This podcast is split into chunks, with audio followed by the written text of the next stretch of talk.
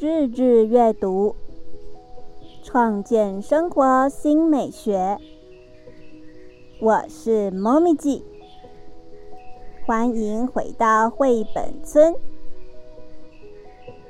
时间过得好快，来到秋季节气的尾声，霜降，地面温度低，早晨接起地面的水汽。凝结成白色的冰晶，多数植物经历霜降后就会无精打采，所以有句俗话“霜降杀百草”。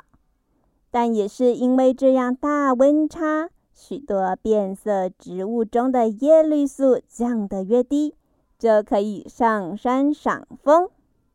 古时候的文人墨客还会举办赏菊宴。也有句俗谚是这么说：“一年补透透，不如补霜降。”说明这是一个进补的好时节，要为接下来寒冬先准备。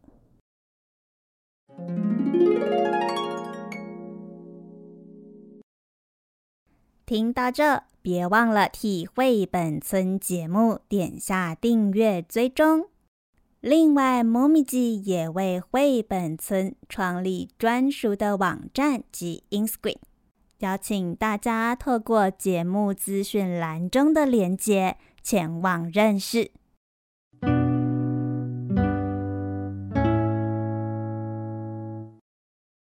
三后，以后采奶祭寿，豺狼开始捕猎，准备过冬食物。二后，草木黄落，草和树木叶子纷纷枯黄掉落。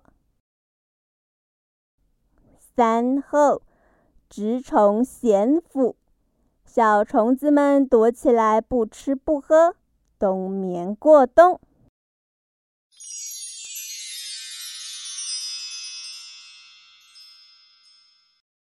俗谚。霜降台风走去藏，霜降后台风季节也跟着结束，表示台风不会再发生。但台风侵台的记录呢，到十一月还是有的哦。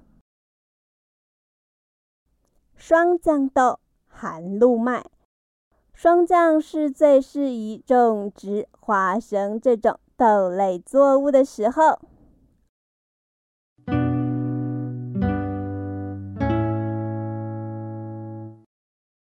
诗词，这次要来读一首赏枫时节的诗词，由唐代杜牧所写的《山行》。这首诗描写诗人坐车行经山路时所见的秋色。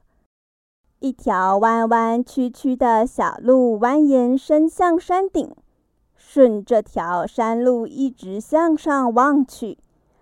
在白云漂浮处有几栋屋舍。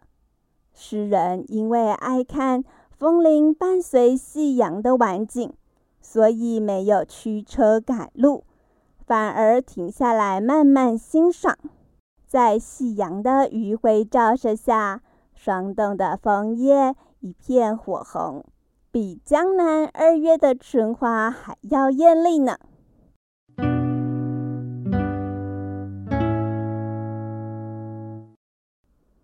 那我们就一起来读这首《山行》，唐·杜牧。远上寒山石径斜，白云深处有人家。停居坐爱枫林晚，霜叶红于二月花。